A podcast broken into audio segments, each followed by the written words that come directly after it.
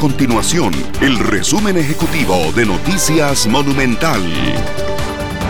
Hola, mi nombre es Fernanda Romero y estas son las informaciones más importantes del día en Noticias Monumental. Costa Rica enfrenta desde el último mes el momento más difícil de la pandemia.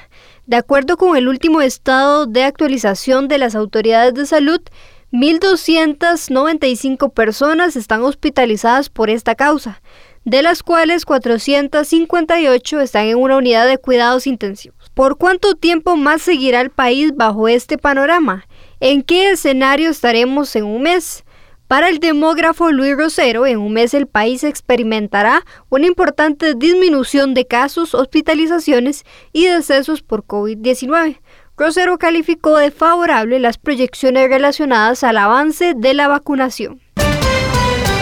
Los comercios proyectaron un aumento en las ventas navideñas y de fin de año, tomando en cuenta el avance en la vacunación y esperando una disminución en las restricciones. Las vitrinas y los anaqueles de las tiendas ya disponen de artículos navideños a la venta, además se preparan las promociones para las ventas del Viernes Negro.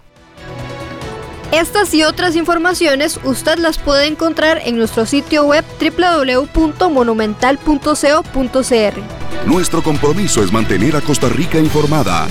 Esto fue el resumen ejecutivo de Noticias Monumental.